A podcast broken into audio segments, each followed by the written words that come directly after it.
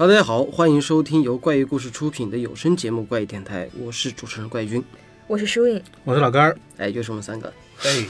对，这是近期我们三个出现的频率有点高。对，因为别人懒得来聊今天我们这个话题。好，我们今天就是相信大家看到我们的标题，应该知道我们聊的是侦探。嗯，对，然后这个选题是老哥儿做的，老哥说一下你的动机吧。主要是因为最近就是录的时候看到一个新闻嘛，就是有一个夏洛克·福尔摩斯的开放世界的侦探游戏。哎，你怎么把我们打算在电台新闻里面讲的这个选题给现在直接在这儿搂出来了？我们可以再说一次，没有没有关系。那就是说的点不太一样。嗯嗯，就当时我就想了一下，其实有名侦探还是挺多的，嗯，但能做能够这种疯狂被改游戏的呀，就是改动画的，就是能以各种形式出现在大家面前的侦探，就那么几个。甚至就只有福尔摩斯。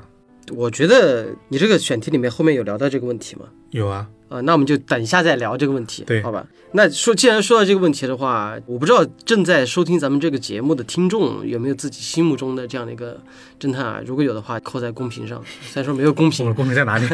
对，虽然说不公平啊，但是我们三个里面，其实我们后来在做这个选题讨论会的时候，有说过，我们心里心目中可能有各自影响最深的侦探吧。比如说我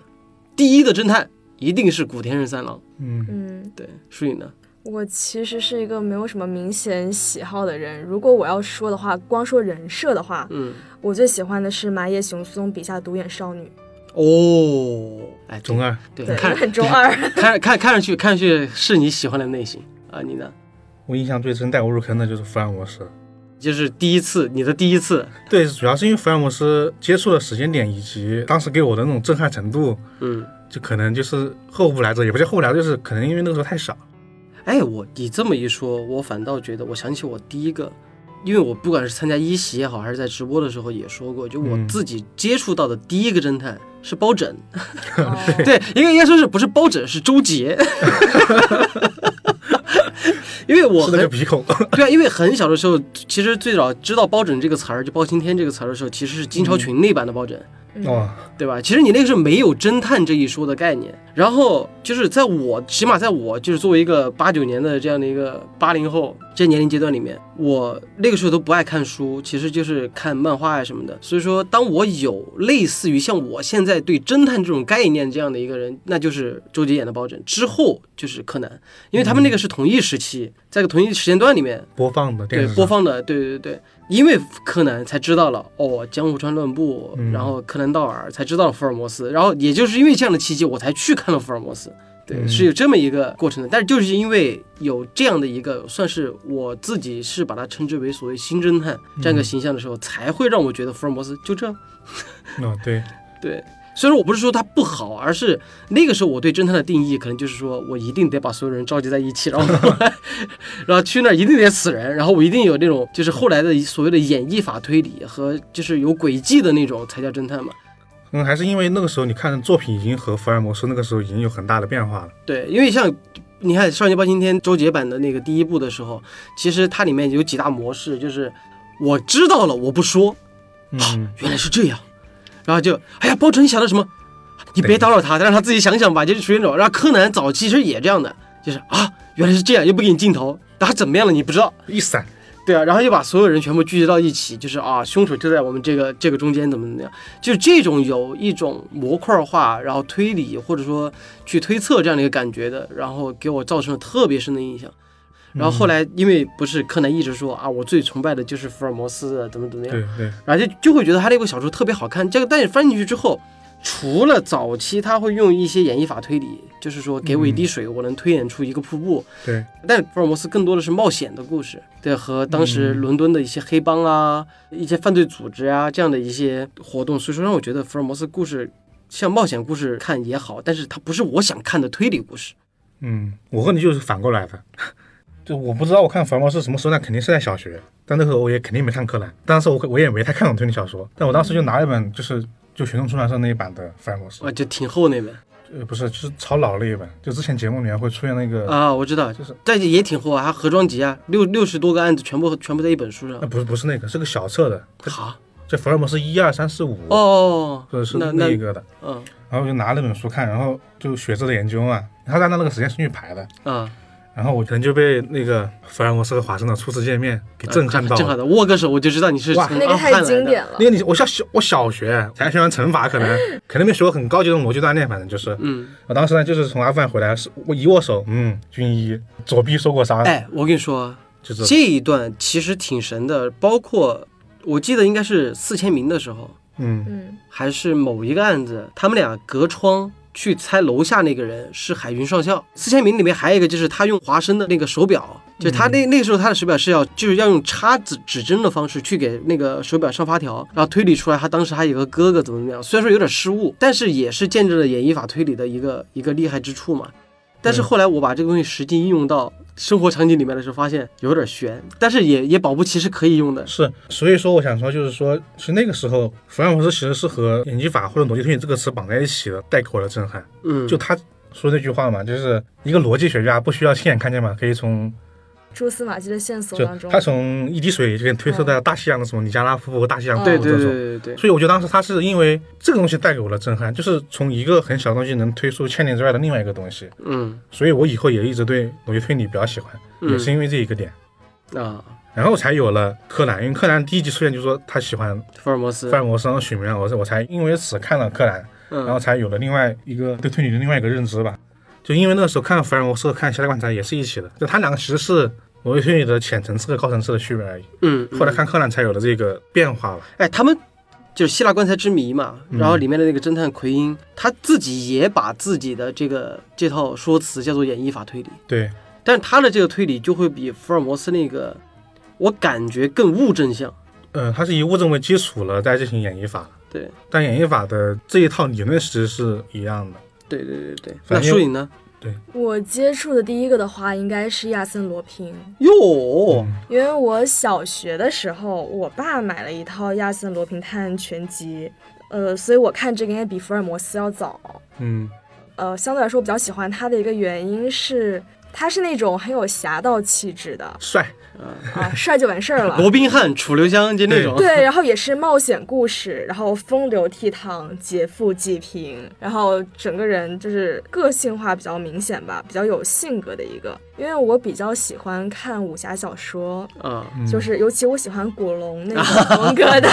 所以我喜欢、这个、陆小凤对，对陆小凤、楚留香其实其实和亚诺宾是一挂的，我觉得有。点玩世不恭，不是传统当中很正统的那种，嗯所以我看福尔摩斯会觉得福尔摩斯有点太无趣了。啊，但福尔摩斯其实经常开玩笑，其实我们在下一个环节可以聊聊福尔摩斯这个人啊。那你之后呢？你比如说，你为什么喜欢独眼少女？她对于我来说，怎么说呢？我倒没有因为这个喜欢上推理，它对我来说是个故事。啊啊啊啊！我只不过喜欢这一类的故事，或者是这一类的人物。嗯对，喜欢独眼少女，大家也是说我喜欢这一类个性比较强的侦探。嗯，就人设人设上的一些我，喜欢人设出彩的，不见得是说，甚至他都不用推理，他站来就可以，你都可能喜欢，是吗？对，我喜欢这个侦探我等一下想给你举个反面教材。啊，就是像刚才咱们说到了这个侦探，然后我们都有各自就是喜欢的嘛。但是我发现有一个特点啊，随着时间的变化，侦探也在随之变化。那在就比如像福尔摩斯时期，就是你看，不管是福尔摩斯也好，还是亚森罗平也好，然后甚至是杜凡森，更早的啊，对，思考机器思考机器。也不是更早，其实差不多也是同一时期的。我刚以为你想说杜宾，那想呃，不是，就杜杜凡森，杜凡森就是那个美国作家杰弗里·迪福，嗯就他写的这样的笔下一个侦探，然后他其实一个至理名言，其实和福尔摩斯很像。他经常说的就是一加一为什么等于二？他会用一种特别逻辑流的一个方式去推算和推演，因为这件事儿不是一件真事儿，但是呢，作者就用这两三笔就把这个思考的机器给。定住了，就是说，思考机器杜凡森教授，他这个人，他是一个不懂下国际象棋的人，但是他花了十五天时间去学习了国际象棋的规则，然后就打败了世界棋王。嗯，然后最后留下了一句非常经典的一一句话，就是还有多少步你就输了，对，就全靠逻辑逻辑推演，因为他说国际象棋和逻辑是紧密相关的嘛。然后后来那个棋王就说是哇，你这个脑子不是人，就是不是人脑子，你是一个思考机器，然后思考机器由此而得名。用现在的话说，就是你以你在第一层，其实我在第五层。对对对对对对，就是最早的这种。到所以说在这个时期的侦探，我们总结一下，包括祖师爷爱伦坡写的那个杜宾，你看啊，因为杜宾的影响，所以说导致了福尔摩斯的诞生。嗯，对吧？然后包括他那个模式，两个双搭档，就有一个笨搭档，也不算笨搭档，就是一个不太聪明的人，在很聪明的人身边作为一个衬托观众角色。对，然后完了之后，包括呃思考机器，其实也是这样的。所以说，在这个期间的时候的侦探，你们觉得他们有什么共同属性吗？我觉得这种它更多的其实它就是和推理绑在一起的，就它和推理本身这个词，或者说逻辑推演这个词是合在一起的。嗯，就他这个人明显他就他要表明说我很聪明，我能用逻辑推理来进行这个案件的就推导吧，他不像基本都不像苏颖刚刚说的那个亚森罗平，嗯，因为毕竟亚森罗平他是法国的一个作家，对法国作家写的，他可能骨子里会有那种浪漫属性浪漫情节强一点。对啊，然后书你都没有凶杀案，可能就是偏冒险一点点。对对对，对所以其实这两个区别是很明显的。对我觉得这个阶段的侦探，我自己归类啊，我觉得这句话可能会被很多人算是反驳吧。其实我会觉得他们太神性了，对，就不太像是一个人。不太像人嘛，就上帝视角太聪明了呀，呃就因为太聪明了，所以不太像个人。其实，对，而且他的极端了。而且很多我觉得性格上啊，或是各方面，我觉得他们都有点完美。对，但是这个完美，你是没看过公案小说，嗯，公案小说那才叫真完美，对最完美的那那个就是完人，没缺点的。就是，但是在美国，就是像我之前在点到为止里面介绍过高罗佩的时候就说过，其实欧美那边不管是英国还是美国，他们那个时候写小说的时候，其实已经有注意到，他们不想让一个人过度失真。嗯嗯，就是就会给这个人身上制制造一些缺点，就不管是杜宾也好，嗯，就是他他其实也有毛病，福尔摩斯毛病更大，对吧？福尔摩斯毛病挺大的。对疑似吸食可卡因，嗯，然后包括对于就是女性的偏见也好，嗯自己的思维盲区也好，就包括你看，就就是血字研究的时候他那个说自己不。看任何其他的人文学的知识。但这个是就说白了，就是像最早柯南道尔通过许泽的研究给福尔摩斯列了一个像像一个人物简报这样的一个性格，就是通过华生的视角，然后包括杜凡森，就是他只在自己的领域里面非常钻研去深。但是虽然说他们有缺点，但是塑造他们的时候更像是一个神仙一样的角色。太强了。我觉得这种神仙更多是来于他没有一个人的喜怒哀乐吧，他永远是案件之中的，永远是在谜题之中的。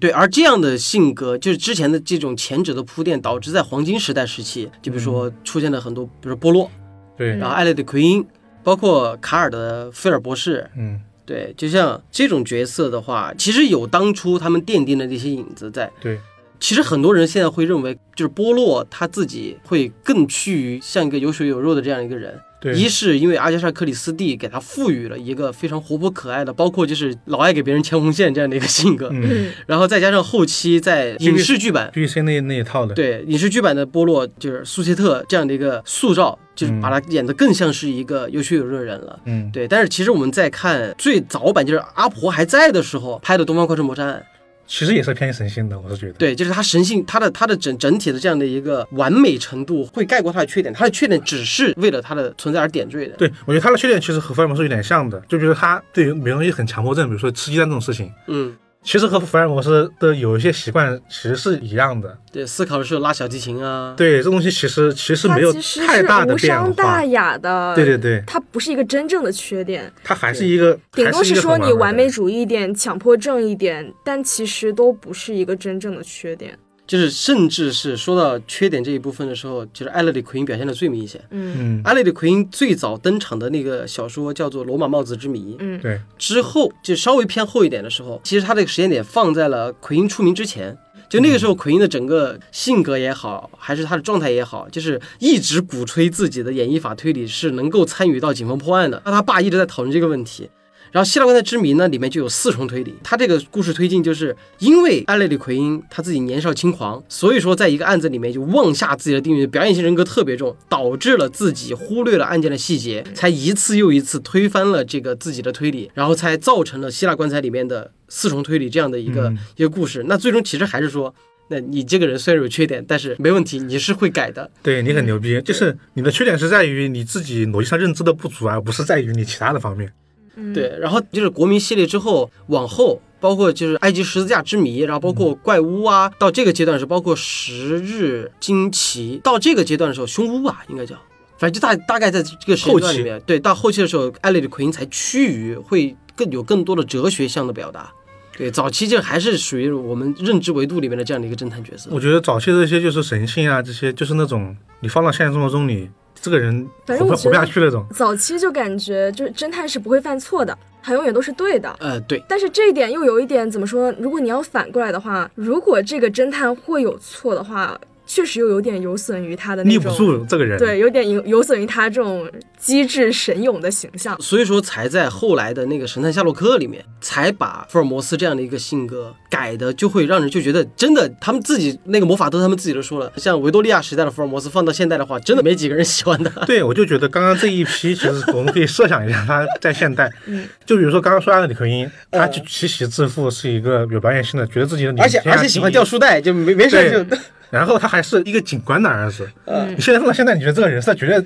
哇，这不是一个就那种二代，觉得自己超牛逼，大家太狂妄自大、刚愎自用的感觉。其实，其实很多时候在像阿勒里奎因这种人设，很适合放在中国，很多是民国时期的一些，就是近几近几年不是经常会出一些民国时期的侦探嘛，嗯他们就喜欢用这种纨绔子弟，就有点像那种嘛。虽然说阿勒里奎因不是这样的人啊，对。但他们会把这种东西扣在这样的角色上，就是我又聪明，但是我又玩世不恭，然后而且我也极其自负。你一开始对他的期待值很低，你以为他就是个纨绔子弟，那种世家少爷，结果发现，嗯哎、他还会破案，还有点正义感，你就会觉得他还蛮有吸引力的。对，反正我是不说了。然后现在一个朋友没有，好不好？对啊，就谁见谁不喜欢，绝对是。对啊，福尔摩斯在他身上，就是作者给福尔摩斯编造的缺点，有点没有诚意。这种感觉就好像是嗯你上班去面试，哎然后面试官问你你有什么缺点，他说我的缺点是工作太认真了。但就是，但就是，往往是这样子，嗯才在当时的社会那个审美背景下，才会显得这个人特别酷，就跟超人一样。嗯他就是一个，就是他不需要多余的标签去丰富这个人，我只需要去塑造一个特别完美的一个人。虽然说，超人他其实自己也有缺点，就是克星啊。对吧？但是他其实就是一个伪光正这样的一个形象，就那个时候的审美对于神探的打造就是这样的。就说到这个问题，我们同步把它搬移到日本，嗯在战前战后的时候塑造的，不管是明智小五郎，还是金田一根柱，包括神经弓介，像这些早期的侦探，其实也有那种就是特别完美的这样一个我觉得早期范围内，就是无论哪国的都是一样的。对早期的时候其实都是这样。我觉得那个时候可能是有点大家喜欢看到这样的人出现。他们可能想把自己一些期待值投射到这个侦探身上，嗯，就可能那个时候会有一些，无论是说社会的一些问题，比如说是不那么安定吧，然后或是说会有一些案件无法被侦破，会有一些就是乱的那种情况之下，他们希望有一个很正直的、很完美的人能够出来维护正义。有一点把自己的这种期待值投射到一个完美的人身上，嗯，你这个说的越说越像公安小说。但好像都还是，因为我当时写福尔摩斯，好像我当时写柯南道尔的时候，我就是有查相关的资料，而且而且在那个时代，你像，假如是一个不那么完美的人，他其实没那么吸引人。就是你不比我聪明，你不比我更能判断一件事情的，呃，我正凭什么听你的？对，从剧作程度上来讲，我给这个人设置一些缺点，会显得这个人更像人。但是整体来讲的话，在那个时期塑造的侦探，不管是欧美、日本还是英国，甚至是法国，你看亚森罗平，对吧？他虽然说更有浪漫主义色彩，但是他还是一个完美的人，也是完美的人。就是我想说，你们几乎抓不到他。和大侠是一样的，也是完美的。一个大侠为国为民，这种也很完美。对，其实福尔摩斯到黄金时代中间，嗯，其实还有一个不得不提的一个角色，也是一个侦探，但是他这个侦探不是真正定义上的侦探了，这个也是我后来想给大家就是掰扯一个的一个定义。布朗神父，嗯。对，布朗神父他就是彻底一个神性的人，就是他整个人是是一个比较完美的这样一个人，甚至他从事的职业他就是一个神父啊，神父。他的道德感也极强，对啊，然后包括他遇到案子，他曾经就感化了里面的大反派，你知道 那种。对啊，就是他的破案哲学也好，还是怎么样也好，他的整个角色定义就是一个特别神性的一个人，对吧？然后说到这里，那就说到了布朗神父他是侦探吗？不是，他不是是以侦探为职业的。，对对，那这个就可以给大家科普一下了，就是侦探其实放在当时的欧美和英国来讲的话，侦探其实就是警察。嗯嗯，对，就是探长嘛，我们经常会说探长，因为他侦探所负责的职业就叫做侦查和探究。对，主要是那个英文单词 detective，它其实就是现在还是还是这个意思。对，而且是他们的一个职位，就是探长。啊、对那，这个词就是侦探嘛。对对对，其实现在我们看到，就是我们可以放到中国有这样的一个对比。虽然说我们中国没有侦探这样的一个机制，但是会有一个叫做什么呢？就是刑警。嗯嗯，这个职位就就和侦探差不多了，因为他负责追凶、去案件勘查，就负负责这样的一个。但是中国的这样的法制会更加明细的，包括现场犯罪调查，然后就这样的一个情况。所以侦探是这样的一个角色，然后主导案件去侦破，然后抓到人之后交给法律去审判。你看，为什么我们会把私家侦探这样的一个角色，就是从警队编制剥离出来？就是第一个在剧作塑造层面上，它脱离了这样的一个就是主流编制，它会显得更酷，就有点像说你说的，有点像侠盗了。嗯，对对，因为我不受这样的一个主要的和政治是扯不上关系的，和法度其实也是扯不上关系的，有这样的一个角色存在，还有更酷。所以说，福尔摩斯他被称之为世界上第一个咨询型侦探。嗯就是当我警方有什么破不了的案子，我可以付钱来让你协助我破案。就比如说我警方有些东西是我警方不方便出面的，然后你去帮我跟踪这个人，或者怎么样。然后他自己私下也会接一些就是什么偷情啊，对出轨啊，像这样的一个单子。所以说福尔摩斯是自称我是世世界上第一个咨询型侦探，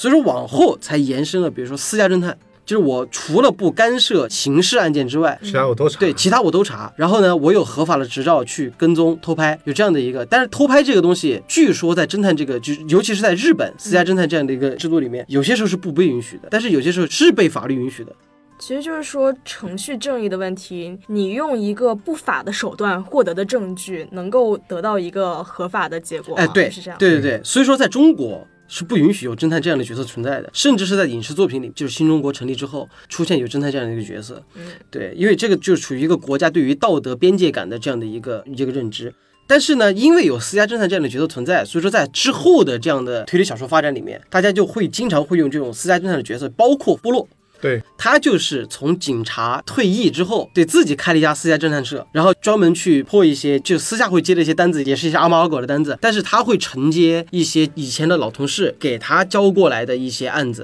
然后就这样去破。但是也会有财务这样的一个沟通，然后包括像艾勒里奎因，那就纯粹就是关系户，他爸就是警察。我感觉现在就是像这种帮助警方破案的咨询型侦探，在国产推理当中。几乎没有，就是我觉得好像都是这种哎，我是这么感觉。他是，但是他不是他那他不是侦探角色，他不是这个职业，他不是以私家侦探为名，但是他的所干的事儿也是帮助警方破案。所以说这个东西就就是后来演变成了什么呢？你看我刚才说的那个时间段里面，其实他侦探也是侦探，嗯，对吧？不管是刑警侦探还是私家侦探，甚至像艾利的奎因那样，就是我爸爸是侦探。他的侦探就是有编制的侦探，而他自己算是一种咨询型侦探也好，还是就是私家侦探也好，也是有这样的一个辅助性角色。随着后面的演变，大家可能也会觉得这种太过于这种受雇关系的，就变成像什么呢？呃，布朗神父这种。对，但是布朗神父是在前面啊，就是我干了其实侦探的事儿，但是呢，我本身不是侦探，所以说才演变成了读者会默认为在侦探小说里面负责破案这样的角色，他就是侦探。对。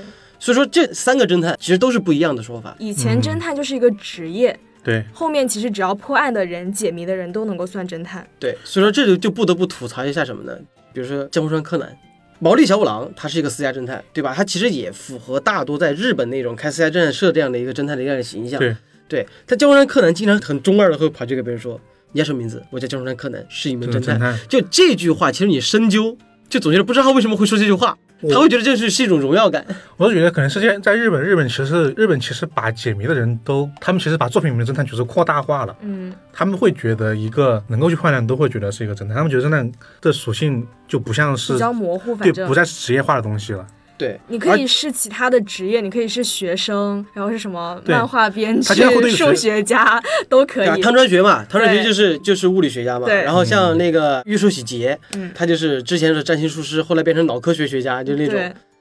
就在这种情况下的话，让大家觉得就是后期发展的侦探会让人大家觉得更加于亲民一些。他不一定是一个什么样的职业，会在人设上会让别人觉得会更酷一些。我觉得正好就是我们要说的一个问题，就是在说侦探到这个时期，他已经两种变化了。对，就是你说那一种，他像一个普通人，会有一个固定的职业。嗯，然后另外一种，他越来越不像一个普通人了。嗯，哎，对，首先我觉得第一个原因是因为我们看任务都神性侦探，就是他是个侦探，然后他干破案的事儿，大家看的有点腻了，嗯，然后他不酷了，像这个时候突然出现一个普通人，他就是一个神父，他就是一个街边倒油的。或者说马普尔小姐就是就是农农家小院里面打毛衣的老太太，她突然的给你来一段和那些侦探一样的东西，会觉得哇，有点酷哦，有点牛逼哦。嗯，这种时候这这些职业很普通人的闪光时刻，有这种感觉。其实还有一种，就说到这儿的话，因为这个地方老哥好像在策划里面没写，但是我们也可以给大家聊一聊那种侦探类型。嗯，疏影，我不知道你应该听说过安乐椅侦探吧？嗯，对。但你知道世界上最著名的安乐椅侦探是谁吗？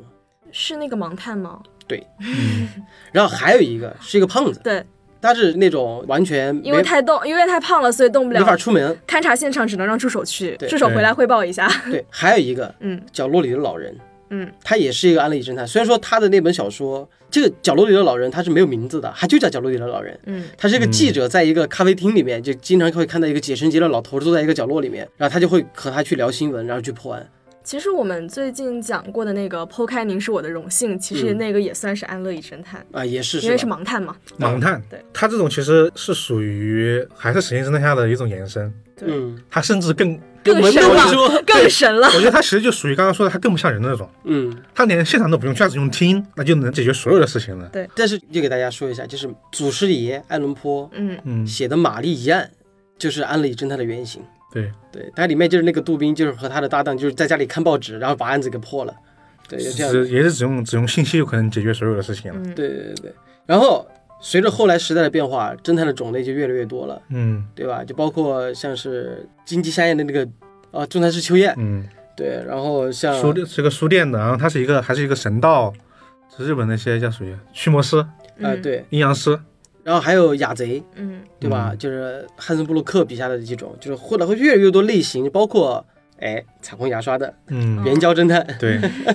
我觉得这种是他越来越从每一个职业都可以做侦探，就是万物万物皆侦探。皆可侦探了，因为他更像一个普通人，就是因为他把这个人的职业带入他的小说里面去了。嗯嗯就比如说那个援交侦探嘛，山姆利之，啊。就他对职业的一些描写让人很鲜明。对，然后中夏之秋叶他就是一个对日本一些民俗文化或者妖怪文化的理解嗯，也很鲜明。还包括那个浅见光彦，嗯。嗯。浅见光彦他就是个记者嘛，然后就跑大江南北，然后去拍拍东西，然后坐列车，然后到处走，然后才有了内田康夫的那个就是旅行推理嘛。对，对，好，这个话题扯得有点远了，我们现在扯回来。我们刚才都说了，其实侦探在大部分类型里面，大家都会觉得他是一个完美的人，虽然说他有缺点，但是他依然是个不像普通人的天才。那我们反套路问大家一个问题：你有你讨厌的侦探吗？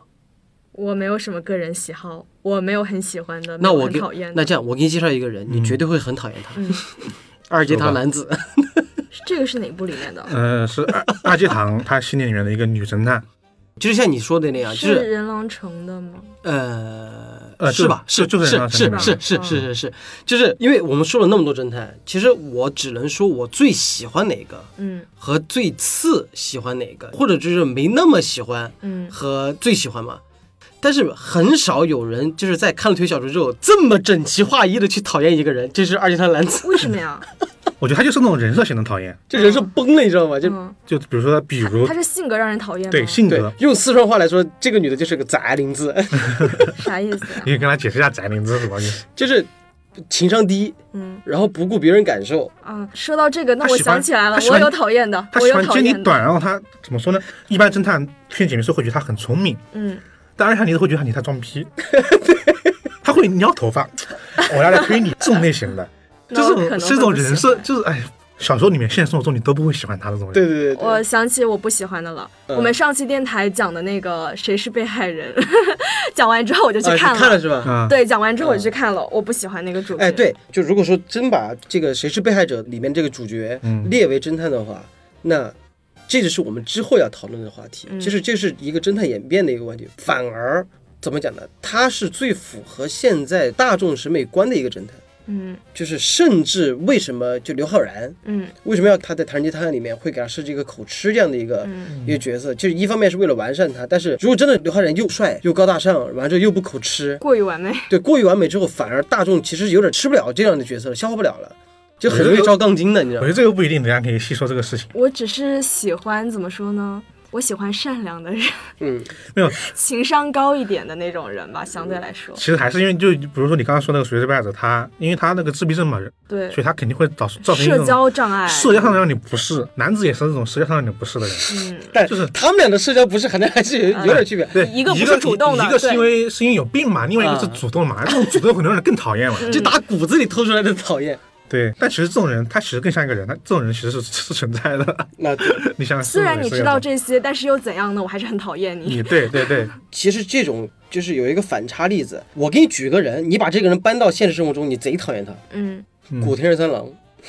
他是有一点，但是总体上来讲，我不讨厌他。不是你不讨厌的感觉，是因为就是你是站在一个第三者的角度上去看他，就是他的那种，就比如说欺负金泉，然后就是骚扰嫌疑人，做事儿呢感觉有点那种就是自私，就这种事情，如果真的你投射到观众角度上，像这些缺点会变成可爱。因为田中正和这整个一个角色，他就是很正直的一个人。嗯然后如果说他真是做事一板一眼的话，嗯就有点变成加贺恭一郎这样的角色。嗯，对吧？就是做事就一板一眼的那种，就反而你给他设置一些，就是真的是会有一些贪小便宜、嗯爱吃甜食、欺负一下下属，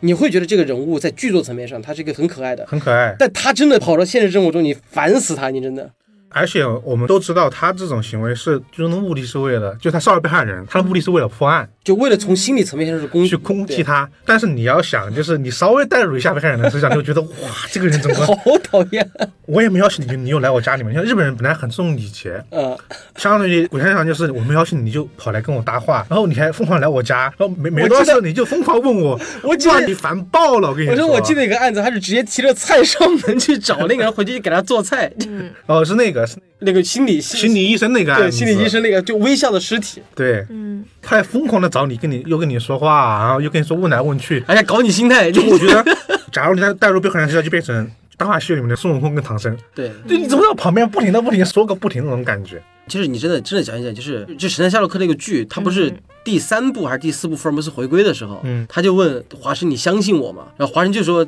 因为除了我没人喜欢你，就是你何必再搞？这很搞这么一说，对啊，这因为是他这个就是就等同于说出了很多时候我们在看侦探小说的时候，故事里面的侦探真的你放到现实生活中，你没办法去喜欢他。嗯。假如你和他作为一个朋友，或者说和他接触很多的一个人来说，你真的很难。然后就是真正能够受到大家尊敬而且喜爱的现实中的侦探李昌钰。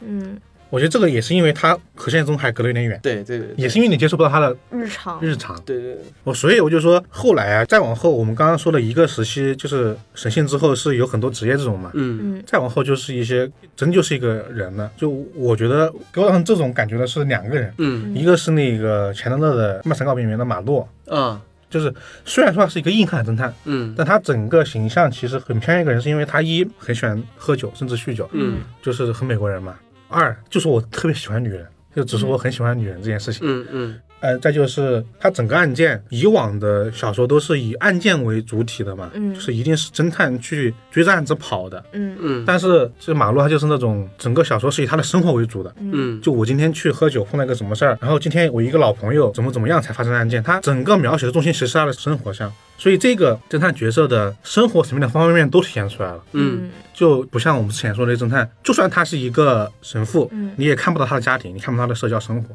嗯，但是马洛你能看他整个的社交生活，是。其实就感觉会像一个普通人。其实我觉得这也就是为什么老哥儿在跟我说立这个选题的时候，我没办法去定义一个侦探的一个感觉，就是不同的侦探的塑造和他的小说类型其实是有区别的。对对对，就比如说，不管是北欧那边的警察小说，还是后来的，就是欧美那边演变成的这种硬汉推理，嗯，就这种类型的小说里面的人，他是更加有血有肉的，甚至是社会派推理，就没有那么具备神性的这样的一个侦探存在了。嗯然后反而这种侦探会更加的让人产生共鸣和，或者说就是他就是一个有血有肉的人。他特别喜欢，会特别喜欢这个人物本身。，对但是有一个区别在哪儿呢？就是到今天为止，但凡我们还要写本科推理也好，还是新本科推理也好，它里面的侦探也不可避免的出现，就是我有弱点，但是我基本上还是就是神性角色，就包括不说远了嘛，就近代陈觉、嗯。石城的石城的这样的笔下的这样的一个物理学家嘛，他其实笔下还有包括什么斜眼少女啊，对吧？像这种我觉得是数学家吧，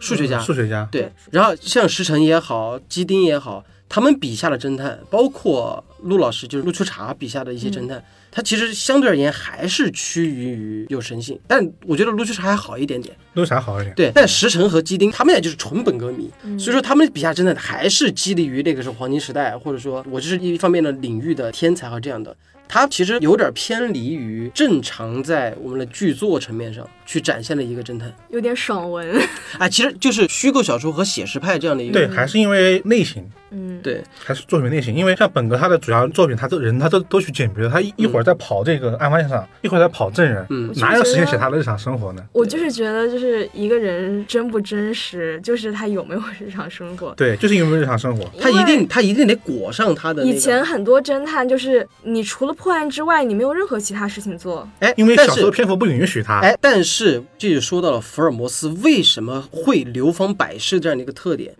嗯，柯南道尔通过六十篇中短篇的小说，嗯在里面穿插了他和华生的一些日常，嗯然后把福尔摩斯塑造成了一个亦真亦亦假的这样的一个侦探。嗯包括后来的科学家，嗯对吧？去深扒他的那些时间线，福尔摩斯为什么会是这样的人？是后人因为喜欢把这个人二次塑造，变成了一个更加生动鲜活的人，后来一度成为了一个名侦探这样的一个代名词。然后你回过头来，你发现柯南。嗯他其实，在动漫角色里面，就是很多人，不管是二次元也好，还是怎么样也好，首先你第一个不会把柯南当成福尔摩斯这样的对一个一个一个人，就是我真的会去探究你的历史，会去深挖你的那个东西。但是柯南的影响力绝对是比肩福尔摩斯的。嗯而且就是在于，像比如说有人说是哪一次也是听到，可能就史神他们说的一个笑话，就是、嗯他爸爸爸跟他说世界上有个名侦探叫福尔摩斯，嗯。你会你会觉得是真的，嗯，但是世界上有个名侦探叫柯南，觉得这件事情是假的，这就是两个塑造的区别。对对对，就是假如说我在我不接触任何外界消息的情况下，我看完了福尔摩斯所有小说，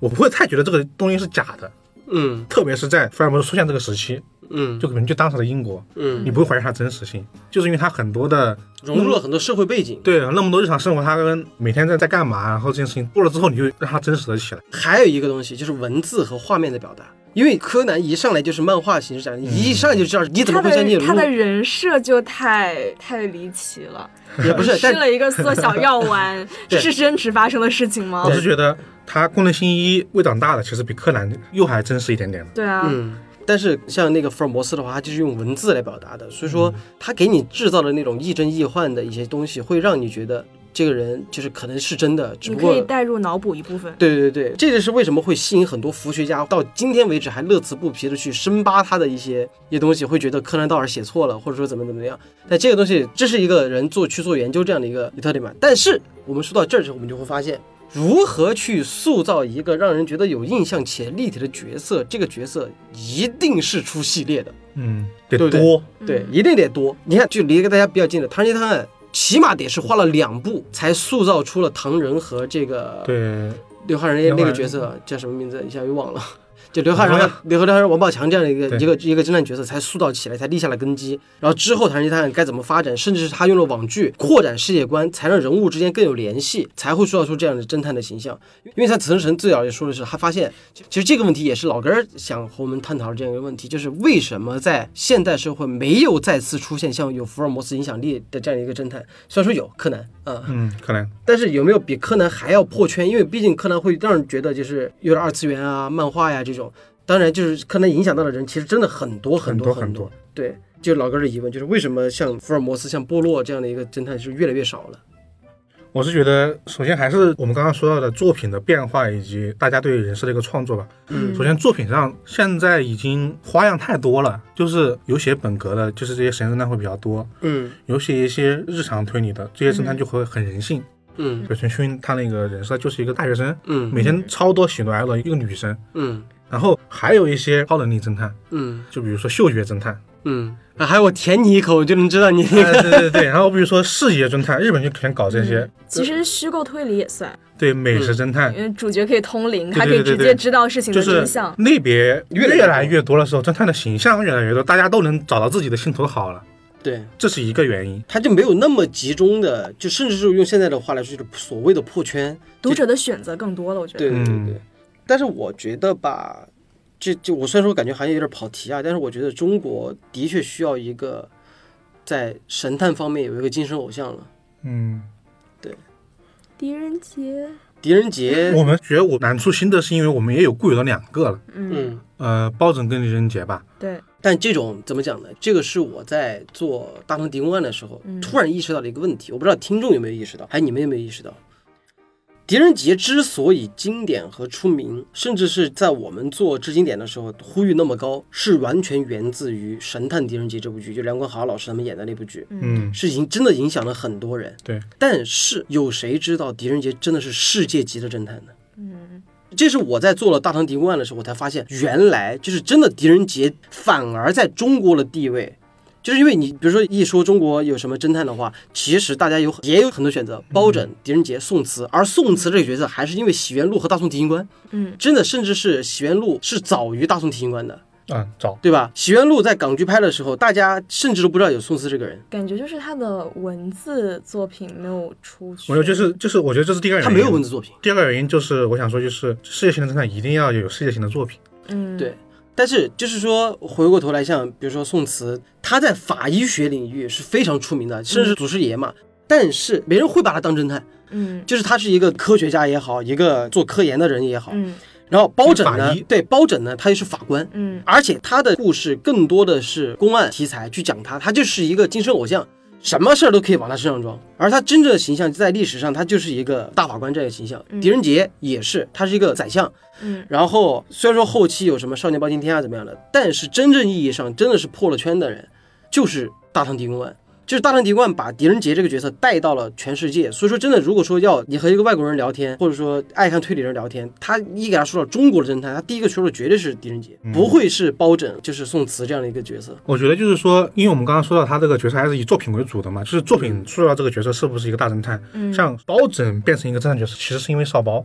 因为在我外婆眼里面，嗯，包拯他是一个清官，他是一个他们喜欢听的是那些戏曲故事，比如说对对铡美案，铡美案这些。这种情况下，包拯肯定不是一个侦探，他是一个官员，是一个清廉明的官员。哎，就像我刚才说的那样嘛，就是我看金超群版的那个包公的时候，对对对，他就是一个法官啊，对吧？他就没有任何所谓的侦探这样的一说，但是就是因为有少年包青天这样的，赋予了他，就是是因为本来少年包青天对吧？啊对，就是大家都懂。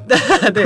就他的他的骨子就是从日本那边来的，对所以说才会给他塑造这样的一个少年角色。对，然后宋慈就你刚刚也说到《许愿录》，其实也是破案属性很强。哎、对，因为洗冤录赋予宋慈侦探形象的话会更多一些，因为他一开始什么棺材仔啊，对对对，对，他是民间的那种去协助，然后最后一步一步当成仵作，他这个是彻底虚构的，所以说才会给别人，大家会觉得宋慈也是个侦探的这样的一个角色。你看，真的我们仔细细品一下，大宋提刑官，其实他更多的就是和金超群版的包青天干的事是一样的。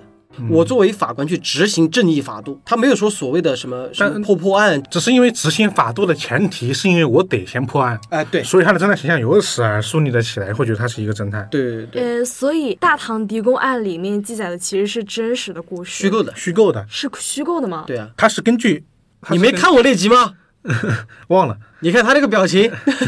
不可能，他就是没看。时间太久了，看肯定看过。他肯定看的，因为他是虚构的，因为他是利于呃福尔摩斯这些角色，主要他做了是。因为怎么着呢？我之所以会觉得它是真实的，是因为呃，译文版的《大唐狄公案》现在出第二集了嘛，就第二集等于后面几部。广州案啊，同州案啊，对，然后我看了之后，我是看了那个书的介绍之后，嗯，呃，我才怀疑他是不是就是真实的事件，因为他很具体的写着狄仁杰几几年在什么地方担任什么官职，啊破了什么案，这个所以我觉得很真实没有啊，。是因为狄仁杰是个真人啊。没有这个，我在就是《大唐狄公案》那一期，其实我提到过。嗯。首先，第一个高罗佩他是一个二十世纪的一个作家，他写的是中国七世纪的故事，哦然后他在里面其实虚构了一个唐朝，嗯。就是他关系还是武则天和这个狄仁杰这样的一层关系，但是呢，狄仁杰的生平都是虚构的，所以其实《大唐狄公案》是小说，半真半假，对我以为这个是一个历史甚至还原传记。甚至是在《大唐狄公案》里面出现的一些生活习惯嗯，和什么书画什么的，都是后来宋朝、明朝那些时候有的东西。嗯就是你可以理解，《大唐狄公案》里面的唐朝都不是真实的唐朝，但是因为它有这样的一个世界观，嗯高罗佩在塑造的时候，他是按照了严格的这样的一个时间线年表，嗯，就里面说，比如说马融、乔泰就是看就是很真实。啊，对，这这个顺便给我的观众说一下，就是李元芳是钱雁秋导演原虚构的就虚构的一个原创人物，他和《大唐狄公案》没有任何关系。就《大唐狄公案》里面有有一些人就是跟着狄仁杰在破案，什么马龙、乔泰这样的一些侠士在陪着狄仁杰破案。就是我说他从被贬蓬莱县对去破案子，到最后结案的是在广州案这样的一个过程中，它里面这个年表是《大唐狄公案》里面狄仁杰的年表。我当时看的时候，我就一直觉得，我以为这是高罗佩考究史实没有写的一个类似于纪传的这种东西有西。但是就是考究史这件事情是真的，嗯，他考究完之后又加了虚构的。对对，因为他是个汉学家，他对他对狄仁杰确实很了解，所以他就写了一些很真的东西在这里面去。那神探狄仁杰的故事跟大唐狄公案的故事是同样的故事吗？呃，那就完全不是。完全不是不一样。对那就是只是说他那个时间线会有一，些时间线他的官员的升迁以及这些东西又会有一我跟你说点一样了，。大多数就是不管是现在我们目前为止看到的几部作品，徐克版的《狄仁杰》、嗯梁冠华老师的《狄仁杰》嗯和现在大唐狄公案三版《狄仁杰》，他们都绕不开一个东西，就是狄仁杰被贬。啊对就是现在我们的通天帝国，嗯就是因为狄仁杰被搞了，然后被关到那个牢房里面去烧一些奏折。然后《神探狄仁杰》一开篇也是因为来俊臣诬告狄仁杰，然后他在彭泽县最后因为使团案把他召回来。而大唐狄公案也是因为这个时间节点，这件事儿是真的，但是这几件事儿后来的出发点和结果都不一样，因为在整个历史上，狄仁杰就是因为被贬了之后再捞回来之后才官拜宰相的。嗯，所以留下了创作的空间。因为本来五周这个时间段里面就有很多很多可以写的东西和素材。那宋词是不是只有大宋提刑官了就？呃，大宋提刑官二，就这宋词一定是以提刑官为主，因为它不像狄仁杰本身经历就真的很丰富啊，嗯对，他就是一一个四处经就是他甚至都不是经济提刑，对，我觉得他其他的角色有点像我们后面说到的职业化的侦探，嗯对有没有像这种感觉？我现在看是觉得有一点像的，就他其实是一个以法医为主的侦探，他就是石原里美嘛，但是他他更高级一点，他能，秦明，秦明，哦，他其实还是以法医秦明，所以你绕不开他本身的法医这一点了。对但是狄仁杰是不需要管这一点的，对，他本身的更大一点，福尔摩斯也不用管这一点。因为而且你想想，就是狄仁杰在欧美翻拍了都翻拍了很多次，嗯，就在国外就是把它改编成影视作品，就改编了很多次，所以说他那个时候的影响力，因为还有一点，就我这个不是崇洋媚外，但是不得不说，就我在也是在节目里面说过的，之所以狄仁杰会出圈，是因为写他的人是个外国人。嗯你看，像不管是狄仁杰也好，宋慈也好，甚至是在《大宋提刑官》里面何冰老师演的宋慈，他也是个完人。嗯嗯，他虽然说犯了错，但是他他的整个人是是一个非常正直的。所以说，为什么在早年间，就是在《大宋提刑官》首播的时候，大家会觉得宋慈这个人哇，就是一个精神领袖，怎么怎么样，刁光斗就是个恶人。但是随着时代的不同，嗯观众对于角色的不一样的话，反倒是会觉得宋慈这个人有点轴。有点过于正义，为了坚持正义，反而丧失了很多，反而会觉得像和珅啊、刁光斗这样的角色，他们也是发的言论才更加的现实。就大家为什么？就是因为时代的变化和作品的变化，大家伪高中看多了，然后以及现在现实大家会觉得这样也行啊，就跟其实就就和美队对。到钢铁侠的这样一个美不是美队一到美队二。呃对。嗯转变，因为美队一转是彻彻底底的就是一个哇他妈我就是伪光正嘛，对嗯我就是爱国爱国领袖史蒂芬，对吧？然后但是到了第二部之后，他就就把他的这个神性给他往下降了，哎，甚至是超人、钢铁之躯，嗯就这种，然后包括蝙蝠侠，其实都有。就因为现在观众更喜欢看到一个有缺憾、有弱点，甚至会流泪的这样的一个。有情绪化的，对对对对对，就所以说，你看，像高罗佩在塑造这样的角色的时候，他更符合应该是世界审美，就是他把狄仁杰塑造的更加的有血有肉，就是他把写福尔摩斯的套路照搬到狄仁杰身上去写狄仁杰，就很明显了。你中国人看下来就是我就要喜欢看清官，他就一心为民着想，怎么怎么样，他他做啥事儿都是对的，他放个屁或者说怎么样，他都是对的。但是高罗佩就赋予了像我们刚才说的，像福尔摩斯这样有点缺点的这样的一个性格给别人看，外国人更爱看了。而且他们赋予了一个更加猎奇的是，你讲的是一个中国的故事，就跟我们当初清朝人看福尔摩斯的故事是一样的，对，嗯。才会让人更受喜欢。但宋慈这个角色，他更多的是他的输出内容就是《洗冤集录》，嗯。输出到国外就是更是像那个法医学著作对法医学著作，嗯。再加上后来你在随着时间的变化，在这个世界越来越大同，就是战争之后的时候，外国人是很难消化一个中国角色了。对，我就觉得就这一点，我们可以说到我们可能是第三个原因了。嗯，嗯就是这个角色得有能打破每个国家的一个文化上的一个平衡点平就是一个壁垒或者什么吧。就是假如说我们把《神探狄仁杰》就是那个剧嗯给外国人看，他们不会喜欢这个角色。就你刚刚也提到了，嗯但是高罗佩他进行这样一个改编之后，嗯他其实消除了这么一个特别中国属属性的这一个东西，他会接受的。然后福尔摩斯是因为英国嘛，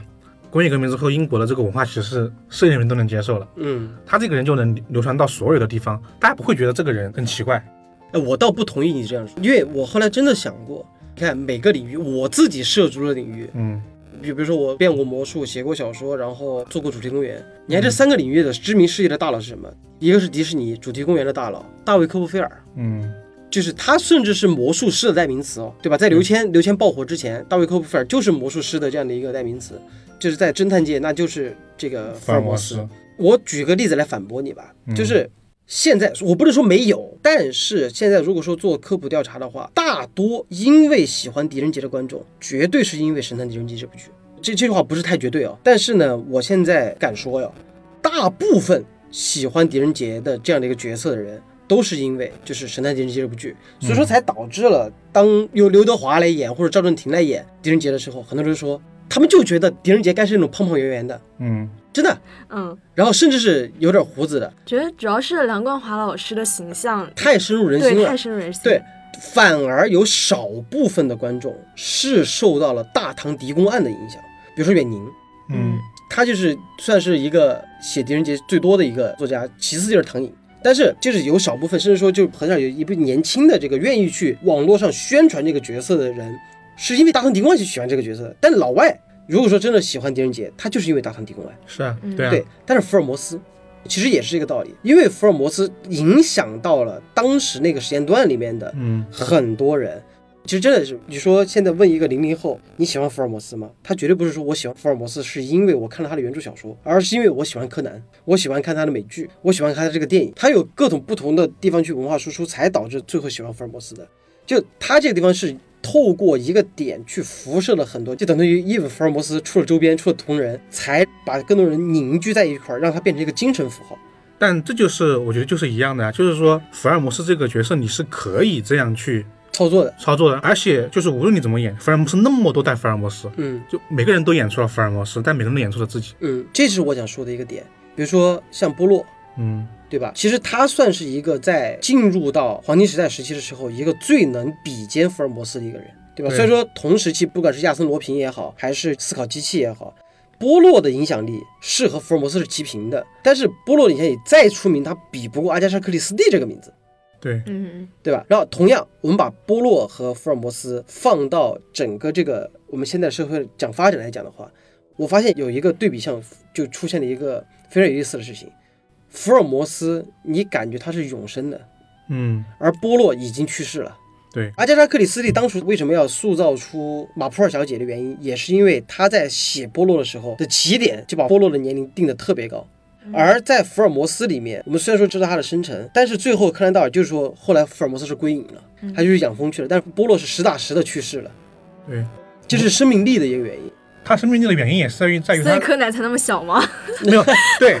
什么原因？就是因为这个角色本身，他其实没有回到我们最开始那个点，就是没有太多的作为人的个性的点，他越少，他越能有生命力。嗯，对，因为其实我就觉得，如果按照我们刚才的观点，其实波洛反而更符合我们现在审美，对，因为他其实他更有人，他更更有人情味儿一点。他还人情味更多一点，虽然他还是有点神经，所以他不能去复制他。你不能每个国家都演。你像我们我们最开始讲那个《东方快车谋杀案》的时候，不是列举过很多个波洛嘛？嗯，你怎么看你都觉得老美那个波洛不太对劲吧？哎日本的你也觉得他不太对劲，福但是尔摩斯不会这样。对。但是有一个点，就是这就是推理小说门类的一个东西，又会绕回到这个问题。我就说，我给你举几个例子啊。嗯，为什么？因为老根儿一直很好奇，为什么福尔摩斯他能又出影视，又出改编，又出同人，甚至是出游戏？日版好像都还有女版福尔摩斯。对，对就它的改编空间会那么大。我们同理吧这个东西，我们先不考虑它的幅度啊。其实你想想，它的现在目前为止，福尔摩斯造成的影响力，当然是全球人都卖账的，嗯，对吧？但你说真的，我们是所谓的破圈嘛，对吧？那柯南是吗？也是啊，这柯南又拍真人，又出小说，对吧？还出什么延延展，对吧？小黑人呐、包括刑事厅啊，这东西他也有。但是还有一个人，就我刚才说的浅见光彦。浅见光彦虽然没有走出他们的国门，就是没有走到中国，甚至没有走到国外去，但是浅见光彦在日本是特别火的。对，山大侦探嘛是日本的。对他甚至是在他的那个剧也拍了很多集，就是算是在日本非常长寿的侦探系列剧了。回过头，你们想一想，我们说的这三个，包含柯南、福尔摩斯、浅见光彦、名侦探柯南，这三个哪个是本格？就我们定义的本格，相对来说，柯南还是很本格的。不就是就算是定义柯南，柯南都很本格，绝对的。那个就是包装类型。你就说你要把柯南和金田一比起来，你觉得哪个更本格？我不是说嗯我不是说它不够本格，而是说他的包容性和内心，嗯对吧？像浅见观念，它就是旅行推理嘛，里面有没有本格？其实它骨子里它是正统的解谜向的这样的一个小说，对，但是它的包装形式不一样，程度上肯定是福尔摩斯最新，更容易大家所理解，不需要成本。对。但是在那个阶段里面，福尔摩斯它其实打骨子里，如果真的得归类的话，嗯，它不算是一本真正意义上的呃本格侦探，它更多它其实就是一个冒险类型的小说，它没有那么死死板板的，就是我一定得去有，一定得有凶杀案我才去破案。对吧？现在像驼背人、骑车的这些人，就是它里面包括五个核桃，就是那红发会，它没有什么凶杀案，但是会有一些就是冒险故事，包括巴巴斯克维尔猎犬呐、恐怖谷啊，像这些故事，它给了后人更多的延展冒险空间。在福尔摩斯，他就是可以爬山涉水，然后坐着火车说走就走，然后或者说牵了一条猎狗，打了一个灯笼在穿行在那个树林之间，然后或者遇到坏人之后，我能上去给他两拳。才有了小罗伯特·唐尼的那 那版本，就是格斗系福尔摩斯。对吧？所以说他给后人留下的空间和创作氛围是特别大的。但回过头来想想，如果你当你提到波洛的时候，你能想象波洛就是真的是能，我们不是说颠覆啊，其实每个侦探都能去颠覆的。但是在最早的时候，他其实给了一些人，就是波洛就感觉就是慢条斯理，杵根文明棍儿，然后走那背着手，然后有点小洁癖，嗯，然后就那种比较温吞的人，就是在娱乐性上其实是给不了人很大的冲击力了。那钱家光彦其实也是，钱家光彦他的塑造其实就是因为他旅行嘛，走了很多地方去探究这个事情，才有更多的可塑。那柯南更不说了，对吧？为什么把柯南和金田一来比起来？金田一就是说他给你的调调就一定是光怪陆离的，嗯，一定对，一定得是那种就是有很多轨迹、华丽轨迹的。但柯南他就里面塞了很多包容度，对吧？就是杀人侦探团。那就是比如说冒险的东西就来了，对对吧？就会涉及到什么追踪啊、探案啊。那柯南不过本身在，就比如说有原子在的时候，有服部平次在的时候，怪盗的案件，对，不是那不是服务频次，哦，服部平次，对，这就可能说就涉及到家族遗产呐，就比较老一点的。其实即使你不去看推理，然后你就关注一下他跟小兰和小哀的爱情故事，对，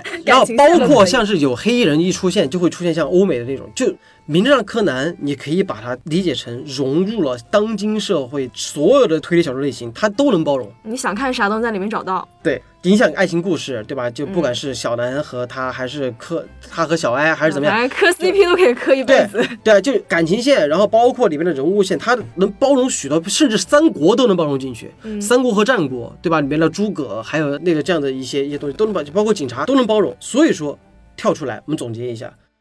就是为什么一个侦探他的生命力周期为什么会有什么？就包括《钱关也出过游戏嘛，嗯，柯南不说了嘛，也有游戏嘛，福尔摩斯游戏那也很多了。所以说他一定得给后人留下足够的可扩展的东西，不管是他的世界观也好，还是他能给别人的想象力也好。对，其实就是侦探侦探本身以及这个推理故事它本身的。包容度就是不要太小众，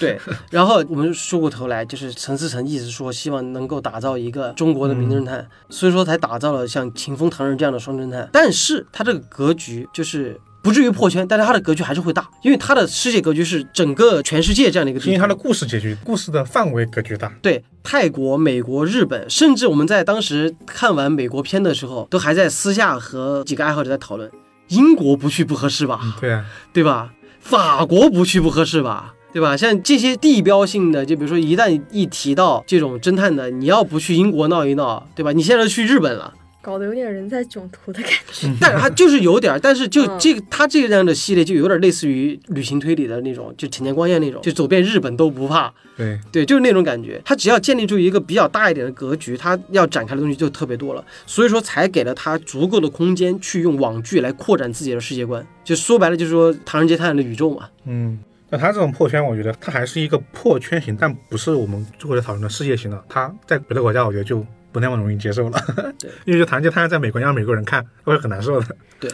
那我们刚才说了那么多呀，就是我我相信就是在观众听的时候，心情也一定在和我们做一些心理上的辩论啊。嗯。但这个就是我们自己的一家之言，就是说仅供大家讨论一下。对，大家如果说有什么意见和想法的话，可以在下面留言来跟我们聊一聊。那最后一个话题。这个话题怎么讲呢？我们可以简单算抛砖引玉。如果大家对最后这个话题有兴趣的话，就一定留言告诉我们。就是大家还认为在未来会不会出现一个世界级的侦探？老哥，你先说一下你的想法。这个选题是你写的。嗯，我个人认为是很难出现的，但是我希望它出现。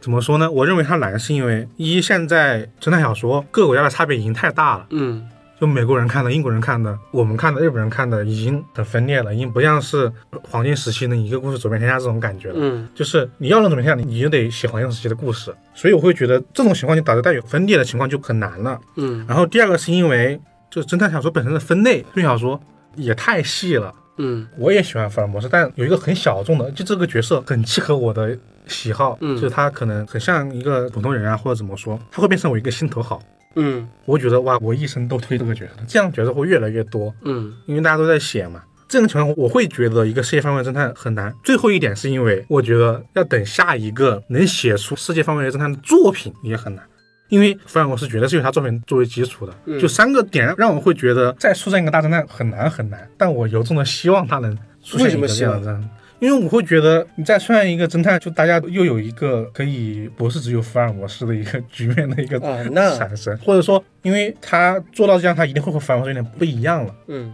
我会希望看到一个不一样的，能让世界范围内大家都喜欢的一个侦探。我自己想象不出来，你好纠结啊但是我我也想喜欢看我。现在也我也想象不出来，所以你呢？我也是不看好了。我不看好的原因跟老根差不多，就是因为现在我们的娱乐产品太多了，对，这也是我任何一个人都可以找到自己喜欢的一个细分品类。就是他甚至都可能不看推理小说。对但是呢，我刚才听你们说的时候，我突然想到一个可行性，说不定还比较强的。嗯嗯，如果迪士尼可以出一个侦探公主，对哦，是不是？对是不是？其实世界范围侦探真的和迪士尼你很像，你别说你别说迪士尼了，就漫威出一个，侦探超能力侦探。对啊，就是这样子，就是呃，迪士尼的概率更大一点点，它的可能性更大一点。那其实归类总结一下，就是我们复盘一下福尔摩斯出现的。其实我们知道了福尔摩斯之前，就是爱伦坡写出杜宾这个角色，到福尔摩斯中间，其实出现过了很多侦探，对，但是只有福尔摩斯脱颖而出了。而它的原因是在于他用了很多多元的包装去讲述一个故事，甚至是工业革命刚开始的是在那个阶段里面，通过报纸的媒介，让人更多的去读到这样的故事，才会独辟蹊径的让大家就是受到这样的影响力，甚至是你想想，引进中国的第一篇侦探小说嗯就是福尔摩斯，对，别的国家不知道，那甚至是像就那个时候带到日本去的侦探小说也是福尔摩斯。嗯，然后包括像江川乱步那个时候翻，后来自己美其名曰就是本土化的一些东西，抄的也是福尔摩斯的作品。我们国内也是有本土化，所以说这个东西算是我们我们归类为第一次，就是投掷螃蟹。然后回过头来之后的柯南，他就是彻彻底底通过了从娃娃抓起，是，看到没有？他就有一个最通俗的方式，从娃娃先抓起之后，现现在我们当年看的娃娃，现在已经三十多岁了，对吧？然后我们还有娃娃，但他们会受到我们的影响，就跟我们的父辈，你看从那个改革开放之后，引进中国的那个那个小说还是福尔摩斯，就因为之前的上一辈的人受到了影响，所以说才传到我们这边来。那我们的下一辈其实也是因为我们的影响才去看了柯南，嗯，对，然后因为柯南才有更多的这样的一个侦探小说出来的这样的一个东西，然后我把同理套到我我们魔术界里面，其实也是大卫科波菲尔因为电视的媒介让他成为了世界知名的魔术师，而刘谦也是因为春晚这样一个平台，嗯，让他的光芒影响力，他把已经消失了好几十年这样的魔术的热潮重新再给推起来了，嗯在中国掀起了这样的一个热潮。而且现在好像就是刘谦之后，好像春晚每年基本上也都会有魔术师，但是就没有再有没有他那种影响力了，对对吧？就所以说，都不知道前几年的魔术师叫啥了。对，所以说，要不在这样老根儿说的那样，要不我们就会出现一个本身就是母胎型侦探，他是在你完全没有任何，就跟东野圭吾进入中国的时候，其实也是这样的，就那个时候算是推理最小范围的时候，就是出版的书也不多，嗯，嗯，甚至那个时候东野圭吾进入中国的时候，连《占星术杀人魔法》都还没有。同步新兴的午夜文库还正在出版那个艾略里奎因的那个四本国民系列，我今天正好看到新经典的主编 啊。的一篇文章，就是他谈他之所以把东野圭吾引进国内，做成了网红大叔的心得。啊，对啊，就是那个时候就是没有，嗯，所以说有这个新的东西才会让人特别的高兴。那你想想刘谦，其实他的他的爆火也是因为那个时候在刘谦出现之前，只有魔术圈的人知道什么叫做竞技魔术，嗯。而在此之前，大家出现在春晚平台上，要不然就是那种看上去很丑很 low 的大礼帽、燕尾服和看上去华而不实的道具，才会觉得这是一个魔术。但刘谦把这个给大家带来一个新的一个角度去看魔术的时候，嗯。才引发了魔术高潮。嗯。那回过头来，我们现在看我们中国，首先第一个我不看好的原因是因为没有市场了，就是即便是我们在推理魔术圈写出了一个像刘谦那样的，就是我们拿刘谦那样的举例子，我写出了一本炸锅的侦探小说，嗯，然后这个侦探小说出圈了，就是你想想火了的可能不是那个侦探，而是那个作品，作品，嗯。对吧？如果说如果说怎么讲呢？就是如果这个作品火了之后，我把它写成系列继续写，才可能捧红这个侦探。同理对标《哈利波特》，对，嗯，对吧？但是如果说你要你要想出圈儿，那是真的难。其实我们现在的影视作品都没有几部，就是在世界范围内有特别你还别说世界了，，你就跨出推理悬疑爱好者这个领域，嗯，都挺难的。比如说你去就不说别的了，法医秦明算不算名侦探了？嗯，嗯，对不对？周浩辉笔下的那个罗非，算出已经已经算有点出圈了的。对吧？但他这个你去再比如说他的影响力还是没有高高高达那种，真的就是中国会把秦明放成一个精神图腾这样的一个角色，真的不像是当年福尔摩斯，真的，一旦福尔摩斯死了之后，英国女王都写信去催把它更那种。复活，对啊，就更别说出世界了。嗯那基于像刚才舒影说的那样，就是我们再放到中国，就影视层面上，《唐人街探案》，嗯，秦风和唐人这两个角色，他是能出圈的程度最大的，因为他是影视作品。但是他真的能影响到中国这样的一个，把它封之为神探吗？不会，因为他是一个娱乐性角色。嗯，嗯搞笑。对，所以说我最后说的是，可能有，那除非就是真的像大厂，就他就现在就具备世界影响力了。对，他能辐射到每个国家，然后我去给你打造一个真的是神探的角色，但我宇宙里加一个超能力侦探，对，但是他也只能是漫威角色里边的侦探，他也达不到福尔摩斯这样的对高，度。他会变成一个漫威笔下的超能力侦探，而不是一个世界范围的侦探。对嗯所以我很纠结在于一点，我很希望看到一个世界范围的侦探，但是我不希望是因为我知道他一旦世界范围内之后，他会很没有特色，但我又想他很有特色。但是我这句话说会说的是绝对，这是我最不看好他的一个点，嗯是因为怎么讲？我这句话有点偏颇啊，嗯，或者说未来怎么样可能会打脸，我希望真的被打脸了，对，是因为这个世界上不需要侦探。嗯你能理解我说的这句话意思我吗？能理解，一个魔术，它是一个，就比如说魔术的话，它其实是一个大众娱乐娱娱乐项的东西，谁都可以看，而且谁都能看得懂。但侦探它是一个小格局的这样的一个，除非社会会给我们带来真的会出现一个精神英雄，我但是也想说一句很偏颇的话，嗯、只有当这个世界或这个社会的公平正义无法实现的时候，我们才希望寄希望于有一个侦探这样的一个角色。如果法治你走正常的司法程序，嗯你就已经可以破解案件了，哎，但是你根本就不需要这没有。没有，但是这句话我也又可以反驳你。嗯你知道，当社会变成这个样，急迫去需要的这样一个角色作为精神依赖的时候，嗯，那得乱成什么样子？对啊，我就是这个意思对啊。，然后那个时候大家还有心情去看所谓的小说吗？然后即便是在战后了之后，就这就是为什么社会派崛起的原因。嗯，那个时候没人再去想管你什么侦不侦探、神不神探了。我想要的就是你要更多的讽刺，去宣泄我的情，绪有。时候我觉得我们现在不那么需要侦探，或者说不那么依赖侦探，对是因为我们现在确实过得还不错，比以前好了。对，所以说这是我我看的是解谜的乐趣，对但解谜的乐趣会让他的东西更小众，反而让他失去了一个变为大众侦探的一个机会。对。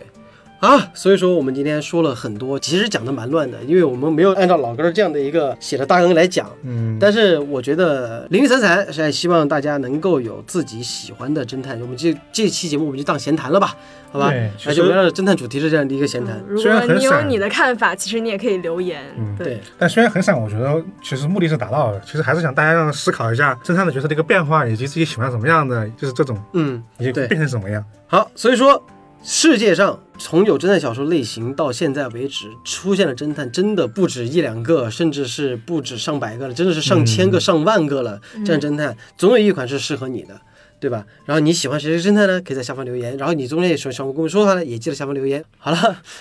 那今天的节目就到这里结束了。啊，我是外军，我是石影我，是老根，我们下期再见，拜拜。拜拜。拜拜。